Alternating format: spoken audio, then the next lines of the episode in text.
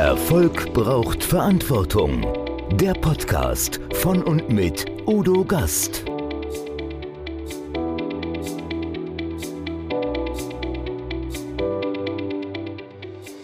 Podcast Folge 100. Martin Limbeck, Dodoland. Uns geht's zu gut. Verantwortung? Nein, danke. Leistung empfangen? Ja, bitte. Uns geht es einfach zu gut. Deutschland entwickelt sich zum Dodoland. Wir haben das Fliegen verlernt, riskieren nichts, bleiben lieber am Boden und optimieren dafür unsere Freizeitaktivitäten anstelle unserer Arbeit. Kein Wunder, wenn Wirtschaftsleistung und Wohlstand in den Sinkflug gehen. Ist das wirklich so? Martin Limbeck spreche ich über sein neuestes Buch Dodoland. Wer Martin kennt, der weiß, dass er mit seinen provokanten Thesen nicht Lamentierer, Meckerer oder Besserwisser sein will, sondern er übernimmt Verantwortung und er startet einen Weckruf für den Wirtschaftsstandort Deutschland. Als Selfmade-Macher hat er es mit Fleiß und Beharrlichkeit aus einfachen Verhältnissen zum wohlhabenden Unternehmer geschafft. Seine Devise: erst schaufeln, dann scheffeln. Erfolg braucht Verantwortung. Noch mehr bedarf es kompetente Begleitung auf dem Weg zum Erfolg. Weise Unternehmer holen sich Rat von denen, die den Weg schon gegangen sind und die Abkürzungen kennen. Die Kontaktadresse von Udo Gast finden Sie direkt in den Show Notes. Liebe Zuhörer, liebe Zuschauer, herzlich willkommen beim Gastredner. Und es ist ein Jubiläum. In der Tat ist es ein Jubiläum. Es ist die hundertste Podcast-Folge. Und zur hundertsten Podcast-Folge habe ich gedacht, du musst einen besonderen Gast haben, berühmt, bekannt. Alles Blödsinn. Du brauchst jemanden, der was zu sagen hat.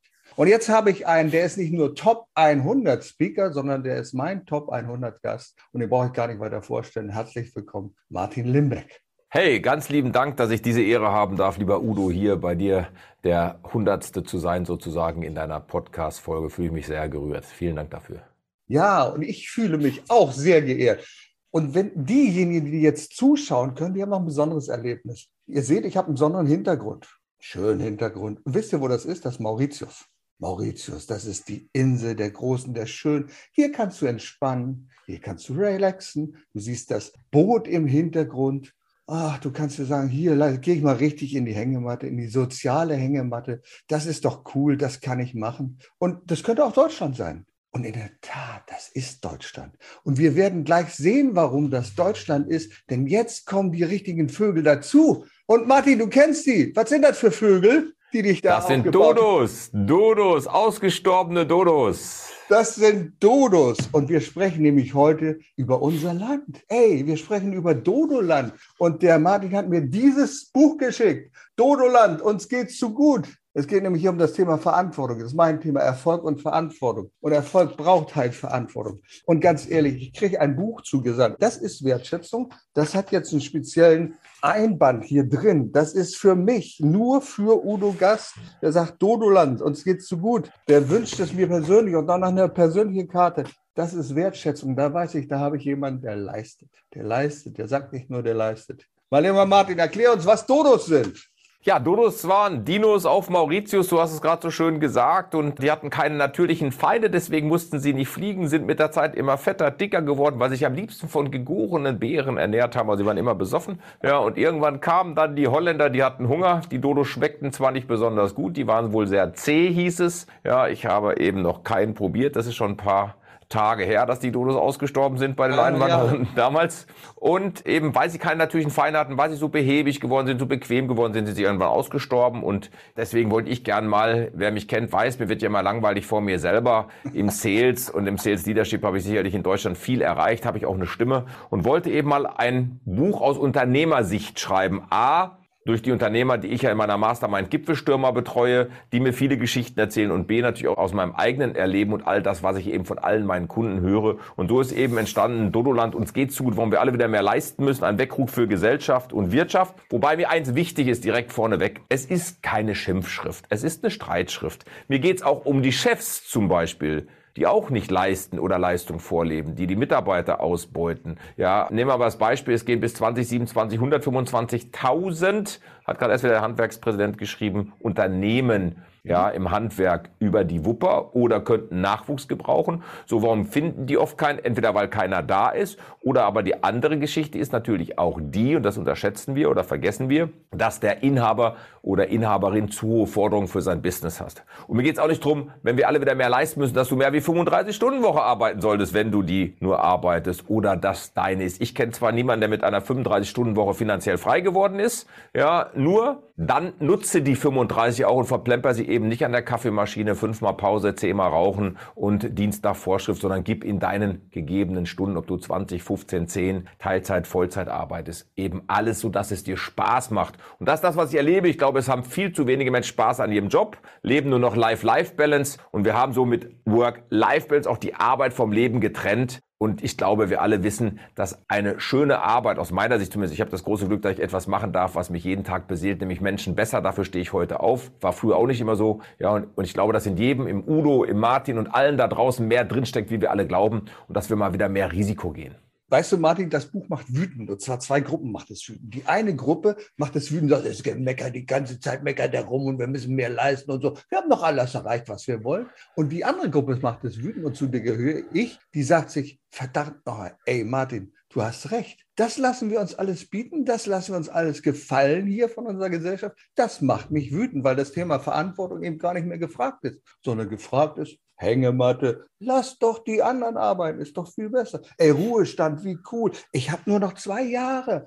Und dann gibt es so Begriffe wie Vorruhestand. Was kann das denn sein? Vorruhestand? Gibt es da noch was anderes? Ist es mit Leben und so? Naja, viele Dinge, ganz klar. Haltung. Und das erlebe ich auch häufig in Unternehmen, ne? wenn ich so mit Leuten zu tun habe, die auch mein Alter haben oder dein Alter haben, oder ich nenne ja alle ab 50 immer liebevoll Silberrücken, dann sagen wir manchmal wirklich Männer, mehr wie Frauen, muss ich dazu sagen allerdings, sagen, ja, wissen Sie, ich habe ja nicht mehr lang.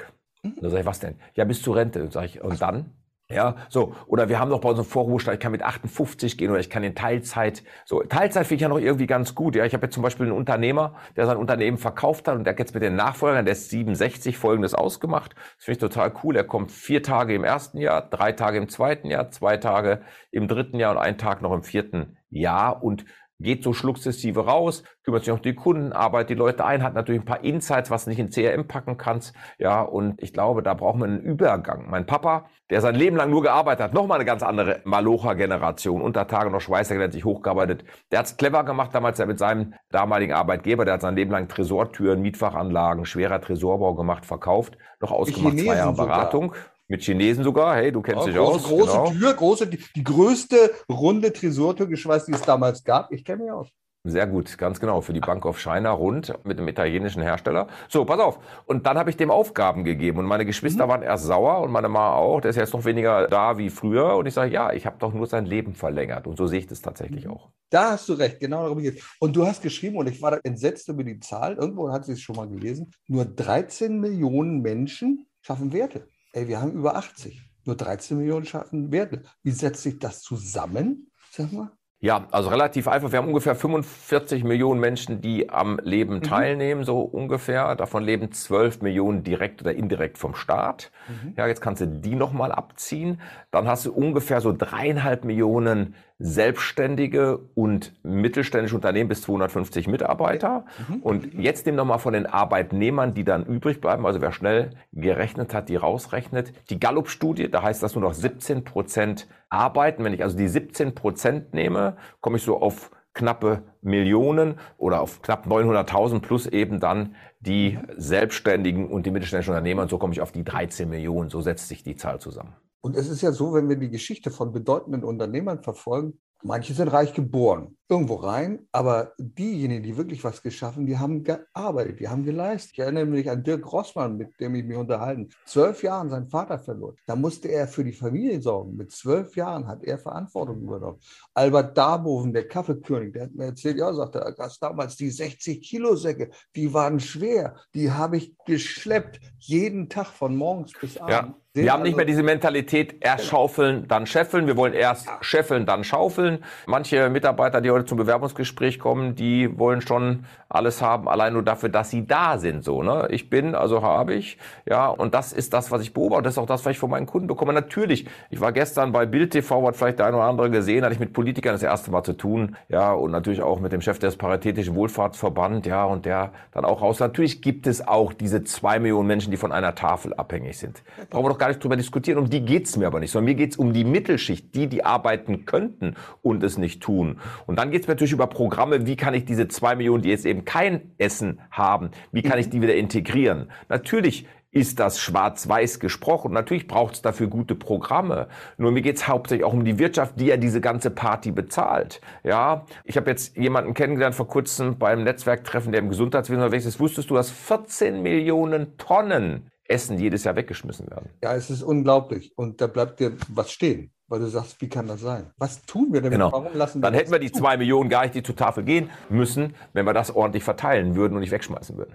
Ich kenne das. Und das fällt meistens an im, im Lebensmitteleinzelhandel, kannst du nachgoogeln, weil Dinge ablaufen oder direkt beim Hersteller. Ja, also von daher, das ist schon so ein Thema, da merke ich auch, da ist auch jeder gefordert. Mir tut es auch immer weh, Dadurch, dass ich ja viel pendel, so mit dem Einkaufen, ne, ist manchmal schwierig. Wir schmeißen leider auch manchmal noch was weg, wo ich auch immer denke, Mensch, muss das sein? Ne? Dann warst du eine Woche weg, hast zu viel geholt, Gäste haben dann doch nicht so viel gegessen. Wir geben es dann immer mit in der Familie schon. Aber wir haben eben Themen auch, wir verkaufen für 500 Milliarden jedes Jahr Firmen. Nimm mal als Beispiel, Engel und Völker ist ein Traditionsunternehmen, ja, ja, ja, gerade an englischen Vorverkauf worden. Ja, oder ein Teil davon. Fondsfinanz an Engländer gegangen. Nimm gerade Ankerkraut, nimm Just Spices. Ja, also es gibt so viele Beispiele, wo wir eben nicht mehr diese Borsigs, diese Siemens, diese Daimlers, ja, diese Würz, diese Berners haben, sondern wo alles halt irgendwie ins. Und dann stellen wir auf einmal fest, verdammt nochmal, das, was jetzt wichtig ist, gehört uns ja gar nicht mehr. Also wir machen uns abhängig von russischem Gas, von Energie, wir stampfen unser Atomkraftwerk an. Ich will nicht in die Wertung gehen, ich will nicht darüber über moralisch diskutieren, aber ich will nur einfach darstellen, wie machen wir zu? Dann kaufen wir uns den Atomstrom aus Frankreich, die haben ja mehr davon. Die Chinesen bauen jetzt ganz viele Atomkraftwerke. Ob umwelttechnisch gut oder schlecht, ist aber dahingestellt. Aber wir machen uns einfach abhängig von anderen. Also wir legen uns in die Hängematte, sagen Dodoland, andere werden das schon richten. Was können wir tun, Martin? Ausverkauf beispielsweise. Wir schaffen ja keine Anreize mehr für Unternehmen, wir müssen einiges tun. Ich glaube, wir müssen einmal A-Studium auf dieselbe Ebene wie Lehre heben. Gibt gerade eine Untersuchung, die ist gemacht worden, mhm. lage mich immer nicht fest auf die ganzen Verbände, die sowas machen, oh, oder Wirtschaftssemester, aber eine Untersuchung gemacht worden mhm. zwischen Einkommen von Akademikern und Einkommen von Handwerkern bis sie in Rente gehen. Das fand ich mhm. total spannend. Der Handwerker hat erstmal mehr Geld wie der Akademiker. Warum? Weil er eher Geld verdient, weil der Akademiker länger studiert. Dann hat er ungefähr der Akademiker 300.000, wenn er in Rente geht, mehr verdient. Also 1,3 Millionen zu einer Million hieß es so in dem mhm. Dreh bei einem mittelständischen Einkommen. Und ganz spannend fand ich aber, wenn aber der Handwerker sich noch qualifiziert auf Meistertitel, dann überholt er wiederum den Akademiker. Ich bin zutiefst davon überzeugt, wir brauchen auch bei den Akademikern ein Berufspraktikum.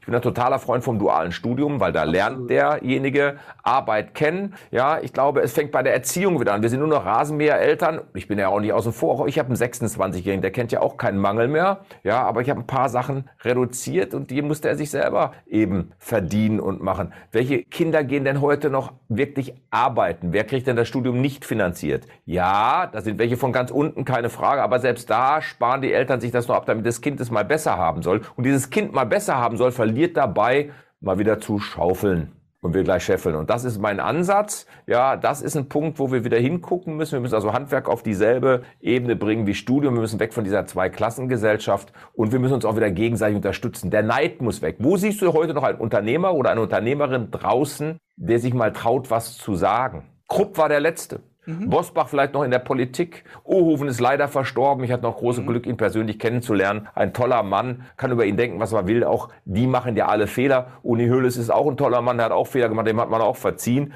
Ja, in Amerika zum Beispiel ist es so, wenn du nicht zwei Pleiten hintergelegt hast für die dritte Firma, sagen die, du kannst gar kein Unternehmer tun, weil du ja gar nicht weißt, was für Fehler in einem drinstecken. Hier in Deutschland, wenn du Fehler machst, wirst du immer klein gehalten, verurteilt. Und wir müssen raus aus dieser Sicherheitsdenke. Und der Staat wird es eben nicht für uns richten, denn wir haben 70 Prozent mehr Staatsausgaben in den letzten Jahren dazu bekommen. Das muss man sich mal vorstellen unter der neuen Regierung. Und die Koalition hat noch mal mehr beantragt. Jetzt investieren wir wieder in die Bundeswehr. Wir machen immer nur so Flächenbrand. Jetzt 30 Cent. Deswegen war ich ja gestern beim Fernsehen auch 30 Cent runter für den Sprit. Was soll das bringen? 9 Euro Ticket auf dem Land. Weißt du, wie weit ich hier laufe, bis ich überhaupt erst eine Bushaltestelle finde?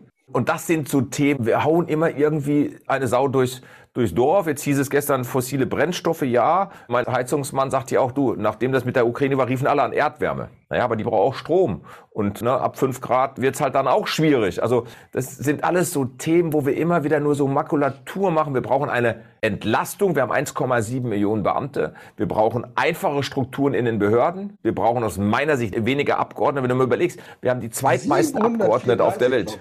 Ja. 734 oder 35, genau, eins ja, vorbei. 735, ja. genau, ja. Und davon sind über 100 Lehrer. Noch Fragen. Jetzt hat NRW ja, gerade gesagt, hast du das geschrieben. Ich habe es mir notiert. 109? Ach, guck mal hier, siehst du, 109. Ja, und jetzt ja. ganz interessant, hat gestern, ist mir zugetragen worden schon, oder es wird jetzt veröffentlicht die Woche, der NRW gilt ja immer so als Vorzeige bei der CDU. Sie haben geschrieben bei ihrem Wahlprogramm, Leistung soll sich wieder lohnen und Lust auf Bildung.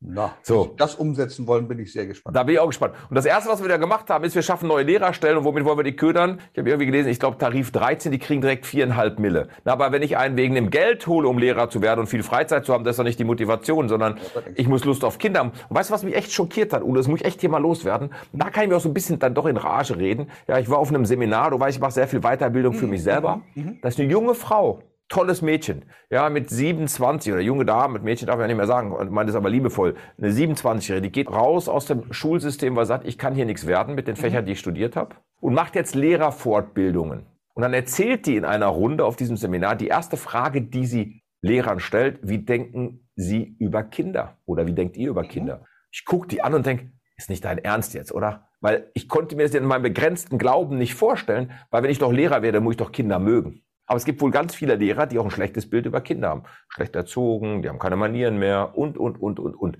Ja, nochmal, das ist ja so, wenn ich sage, meine Teilnehmer taugen nichts, dann kann ich ja als Seminartrainer aufhören oder als Berater. Ne? Also ich muss auch Menschen lieben, ich muss auch Bock drauf haben, Menschen in ihre Kraft zu bringen. Und es fehlt uns einfach auch in der Wirtschaft, oft in Konzernen, Vorbilder. Ich gebe ein Beispiel. Große Automobilzulieferer, war in der Presse, deswegen Namen sind immer Schall und Rauch, aber die warten 180 Tage auf einen neuen CEO. Drei Monate später schmeißen sie ihn raus, weil im ersten Quartal 100 Millionen Miese gemacht worden sind. Jetzt weißt du und ich, das war nicht der neue CEO, weil der macht in drei Monaten keine 100 Miese. Das ist das Gesamtkonstrukt. Der mag vielleicht auch Fehler gemacht haben. So, aber der hat halt einen Vertrag. Und jetzt geht der mit einer riesen Abfindung raus. Und das ist auch zum Beispiel so ein Thema, was ich nicht verstehen werde. Wofür muss es Abfindungen geben? Ich habe ja mein Geld bekommen für die Zeit, wo ich da bin. Genauso umgekehrt, was ich auch nicht gerecht finde, ist, hat es bei uns auch noch nie gegeben als Unternehmer, wehre ich mich gegen, ja, ist das Thema Weihnachtsgeld. Ich zahle Weihnachtsgeld ja dem Udo, wenn du jetzt mal Mitarbeiter wärst, weil ich dir eine Gratifikation geben möchte für deine gute Leistung der letzten zwölf Monate. Ich habe aber gelernt, wenn du jetzt kündigst im Januar und ne, hast keine drei Monate, sondern sechs Wochen oder, oder vier Wochen, hm. kann ich es dir zurückholen bis zum 30.3., wo ich auch sage, würde ich nie tun, weil ich habe es dir ja für das Jahr gegeben. Also genau. es gibt natürlich auf beiden Seiten da was zu machen, aber ich glaube, und ich habe es gestern auch sehr deutlich gesagt, ich bin ja ein Riesenfreund von Professor Martin Seligmann, dem Begründer der positiven Ach, Psychologie. Erlernte Hilflosigkeit. Du hast mein Ach, Buch gelesen. Ich bin Happy, nee, ich bin Praktiker Psychotherapie. Ich kenne mich damit aus. Kennst du natürlich. Weiß, was ja, logisch. Ja. So. Und ich glaube, wir haben viele Menschen in Deutschland zur erlernten Hilflosigkeit erzogen. Ja, genau. Die Zahlen sind ja da. Wir haben zwei Stunden 39 vor der Pandemie Fernseher pro mhm. Bundesbürger im Durchschnitt. Jetzt setzt das mal um auf die andere Seite, mhm. in Pandemie mehr. Und ich war im Nachtcafé und da war eine sehr tolle Psychologin, Katharina Ohana, und die hat nochmal deutlich gemacht, das zählt für mich auch da rein, ich habe es auch im Buch ein bisschen geschrieben zum Gesundheitssystem, jeder vierte Deutsche ist übergewichtig. Und das bringe ich in dasselbe Thema mit rein. Wer sich nicht bewegt, der bewegt auch nichts. Und wer seinen Körper nicht bewegt, der bewegt auch im Job weniger in Anführungsstrichen, du kennst das, gesunder Geist braucht einen gesunden Körper, ist jetzt auch wieder ein bisschen vereinfacht schwarz-weiß. Natürlich genau, kenne ich auch Menschen, ja, ja. so, gibt es auch Krankheiten, keine Frage, aber wenn ich auf, auf mich selber nicht achte, wie sehe ich doch auf andere achten? Und wir brauchen wieder ein anderes Solidarität auch. Wir brauchen immer irgendwelche, ja, wie soll ich sagen, irgendwelche Ereignisse. Nimm mal Fußball-Weltmeisterschaft in Deutschland, da haben wir uns mal wieder getraut, eine Flagge ans Auto zu machen. Da waren wir mal wieder stolz auf unser Land dann seitdem sehe ich keine mehr, ne? weil immer noch diese Sachen, ne, die ja Jahrzehnte, die auch nicht oh, zu vergessen sind, aber ja, die immer noch für verantwortlich gemacht werden. Ja? Und ich habe nichts damit zu tun. Mein Vater hat schon nichts damit zu tun, außer dass es Deutschland war. Ich sage immer, ich könnte auch Europäer sein oder Amerikaner sein. Aber und der Punkt, der mich noch ärgert an der Geschichte, ist halt einfach, ja, dieses und da siehst du ja, dass die Menschen einen Frust haben, weil wenn du nicht mehr wählen gehst, ist es für mich schlimmer, wie wählen, weil dann ist dir gleichgültig. Und wenn du mal siehst, die Wahlbeteiligung, wie die zurückgegangen Ich ist, kann ja so eh erschreckend. ändern. Genau. Genau. So, das ist die So, wenn wir alle so denken, dann passiert doch nichts. Und wo sind wir noch richtig gut? Nach außen. Natürlich haben wir doch tolle Maschinen und natürlich haben wir noch Hidden Champions. Aber es weiß doch keiner mehr. Eine SAP zum Beispiel, aus meiner Sicht, würde es heute nicht mehr geben. Warum würde es die nicht mehr geben? Nicht wegen der Idee, aber die würde frühzeitig schon aufgekauft werden, wieder von irgendeinem anderen Konzern. Und die hätten gar nicht die Möglichkeit gehabt, sich selbst so zu entwickeln. Und auch da siehst du, Dietmar Hopp ist ein schönes Beispiel für mich. Wenn ich mit Menschen in dieser Rhein-Neckar-Region spreche, sagen die alle, boah, der hat uns hier so gut getan, ja, auch wirtschaftlich gut getan, aber er hat keinen Status in der Gesellschaft. Und ist ja wirklich ein Selfmade-Milliardär. Und du musst diesen Status erarbeiten. Du hast eine wunderbare Geschichte, wo du auf die Chefetage kommst. Da kommst du als Straßenköter. Kannst du uns darüber noch mal was berichten? Das fand ich Ja, es war ganz lustig. Ich war auf Empfehlung bei einem der einflussreichsten Banker als CEO in unserer Gesellschaft in Deutschland auf Empfehlung. Wir sitzen mit dem Personalchef zusammen und dann sagt er tatsächlich, rutscht ihm so raus. Du merkst auch sowas war ihm unangenehm. Er sagte dann, normalerweise unterhalte mich ja mit so Menschen wie Ihnen nicht, weil so ein Verkaufstrainer ist halt kein Management-Trainer und ich meine, mittlerweile bin ich Vertriebsexperte, aber wurscht. Jan Wager hat mir schon als junger Trainer gesagt, nenn dich auch Management-Trainer, dann hast du einen größeren Status. Und dann gucke ich den Personalchef an oder Vorstand und sage, eigentlich hätte er auch sagen können, Straßenköter. Ja, weil ich ja auf der Straße groß geworden bin. Dann rettete er die Situation aber auch und sagte dann auch sofort, aber Herr Limbeck, und das habe ich ihm auch abgenommen, Sie haben etwas, was uns fehlt, so eine Street Smartness.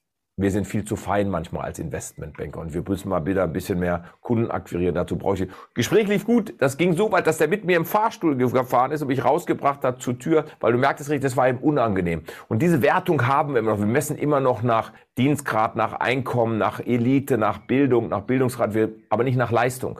Und mir hat eine Frau geschrieben, das ist vielleicht noch mal ganz wichtig, wie mein Buch jetzt rausgekommen ist, wie ich auch dann beim Frühstücksfernsehen war und sagte, Herr Limbeck, vielen Dank für Ihren tollen Beitrag. Wir müssen alle wieder mehr leisten. Ich möchte gerne leisten. Ich bin die Erste, die morgens kommt. Ich bin abends die Letzte, die geht. Ja, aber mein Chef sieht mich irgendwie nicht. Ich möchte leisten, aber ich darf nicht. So, und da müssen wir auch lernen, eben in der Schule besser zu kommunizieren. Sag, gehen Sie mal in der Ich-Botschaft auf Ihren Chef zu. Ich habe das Gefühl, Udo Gast, du siehst mich nicht.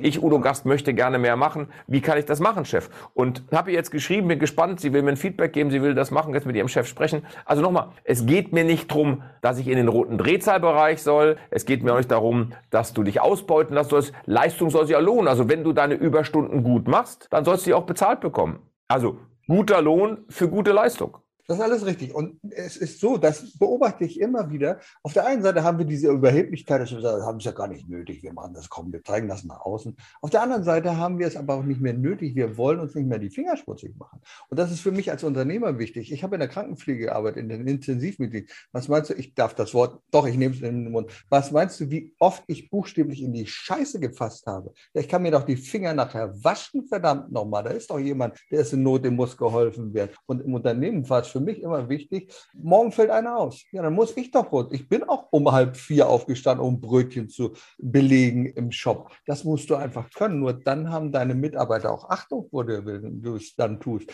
Du hast eine wunderbare Geschichte von dieser jungen Unternehmerin, die aufs Männerklo geht, die aufs Männerklo geht, um sauber zu machen. Diese Geschichte finde ich auch cool. Ne? Männer haben ja immer so eine Fehleinschätzung, wie weit sie kommen, und dann macht die sauber. Das ist die Geschichte. Hast Vielleicht bringst du uns die nochmal nach. Die ist toll. Ja, die ist natürlich schon sehr extrem, aber die ist auch tatsächlich so passiert. Ne? Also nochmal, in dieser Geschichte sagt eben die Unternehmerin auch, unsere Reinigungsfee, so nenne ich ja auch gerne die Damen, die so etwas machen oder Männer, die sagt natürlich auch hier, also wer tut schon gerne auf dem Pissoir, um es auf den Punkt zu bringen, die Tropfen, weil einer sich fehl eingeschätzt hat beim Zielen, gerne wegfischen. Und das brennt sich halt irgendwann im Boden ein. Ich habe das auch bei uns hier im Unternehmen, man muss das ganz offen so sagen. Ja, hier, wir haben einen Korkboden, der mittlerweile, wo du auch sagst, Mensch, wie geht das? So. Und dann sitzt die Unternehmerin halt wirklich abends irgendwann mal da, hat die Schrubberbürste in die Hand, macht da sauber, kommt einer dieser Männer an das Herrenklo, will Tschüss sagen, sieht sie auf den Füßen oder auf dem Boden und sagt, warum machst du das? Das kann auch die Putzfrau machen.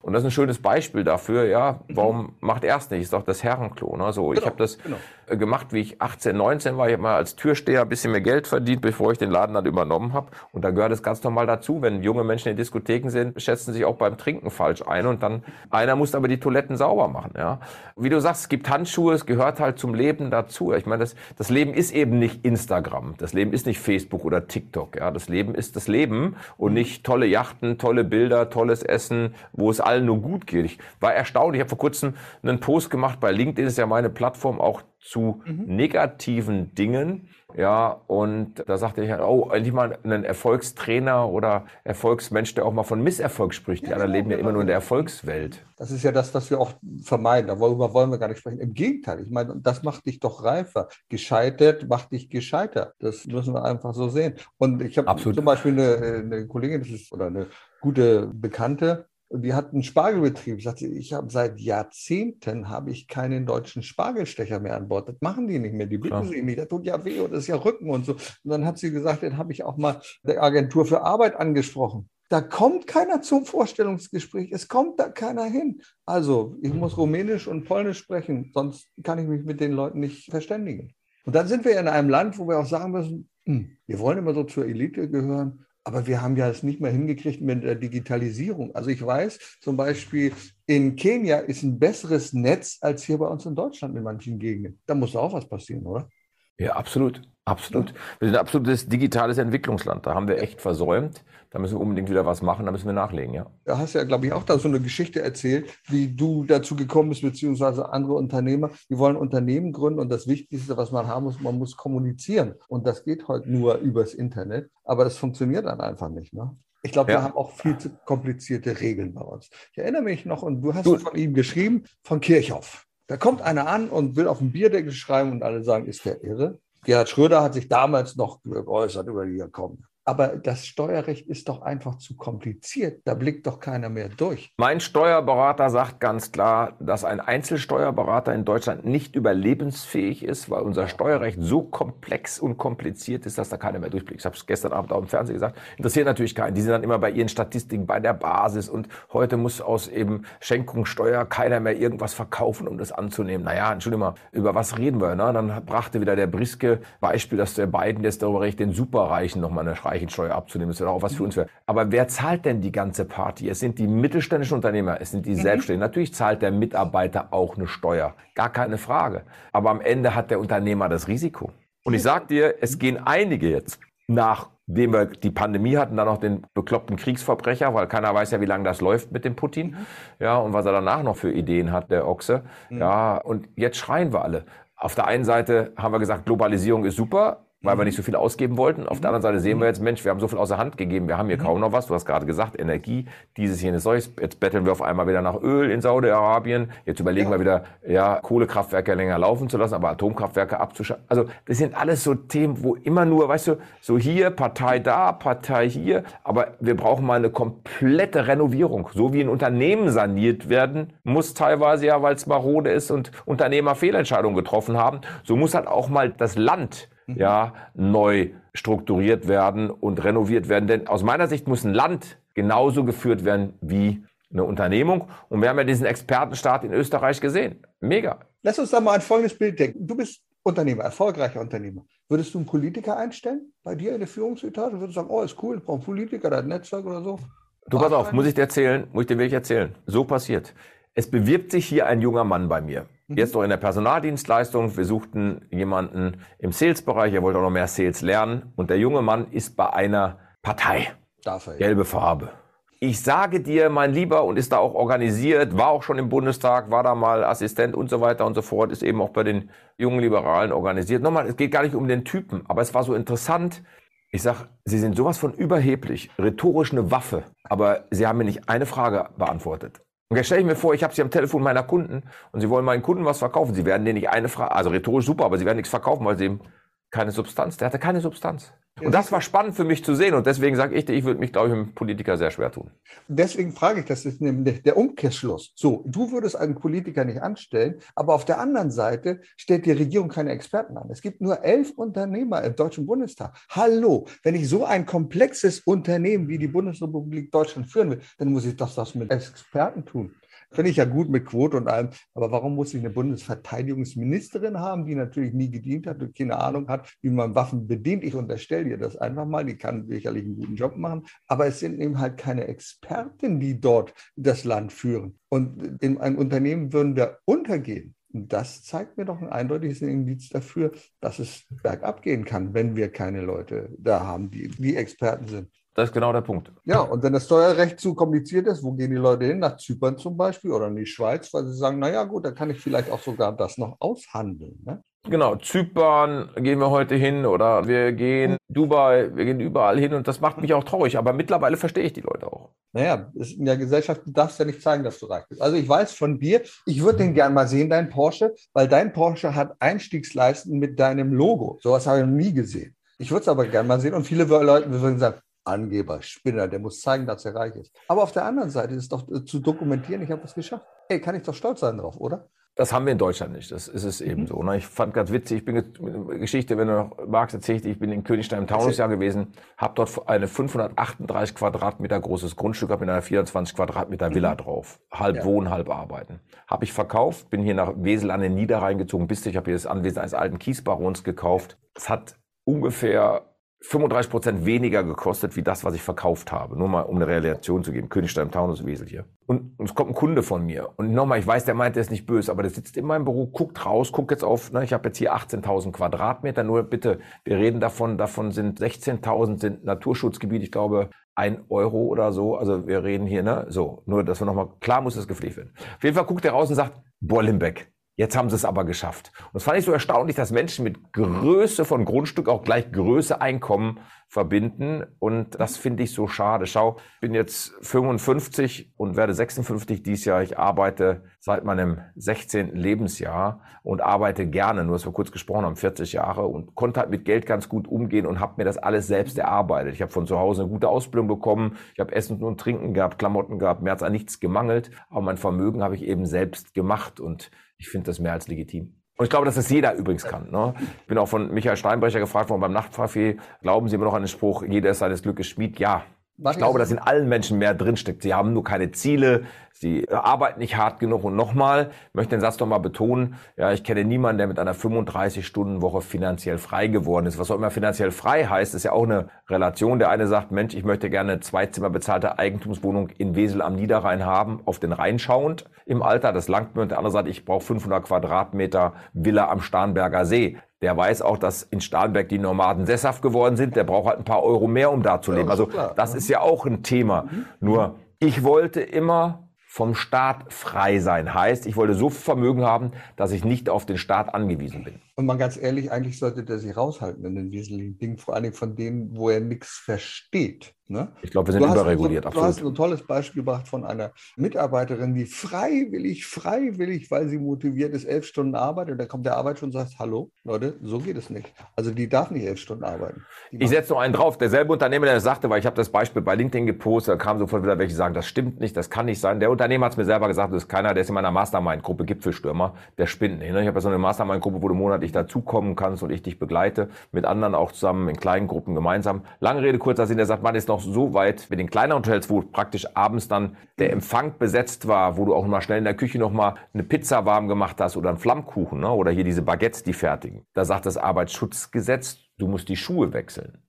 Du, manchmal also wenn du von der kann man nur drüber lachen über diese Dinge. Wie willst du das in der Praxis machen? Das ist so ein Gesetz. Ja, verstehe Hygiene super. Du, ich war jetzt hier beim Arzt. Ich mache ja Vorsorgeuntersuchungen. Ja, ich war beim Arzt hier wieder und der sagte ganz klar, die Hygienevorschriften der Limbeck in Krankenhäusern und bei uns, die sind so überdimensional, die fressen uns auf, weil es irgendwann nicht mehr bezahlbar ist. Das kann ich zu wenig beurteilen, ob das zu viel ist, aber das höre ich halt an allen Ecken. Also irgendwo da, wo, wo Rauch ist, muss auch Feuer sein, scheint ja was dran zu sein. Ich glaube, dass wir überreguliert sind in vielen Bereichen. Wir schaffen es aber nicht, eine Glasfasernetz zu bauen. Auch ein schönes Beispiel. Ich wohne ja in einem See, musst dir vorstellen. Mhm. Um den See herum, stell dir jetzt vor, ein eiförmig, ovaler See und dann fehlt so ein kleines Stück mit Internetverlegung. Wen haben die vergessen?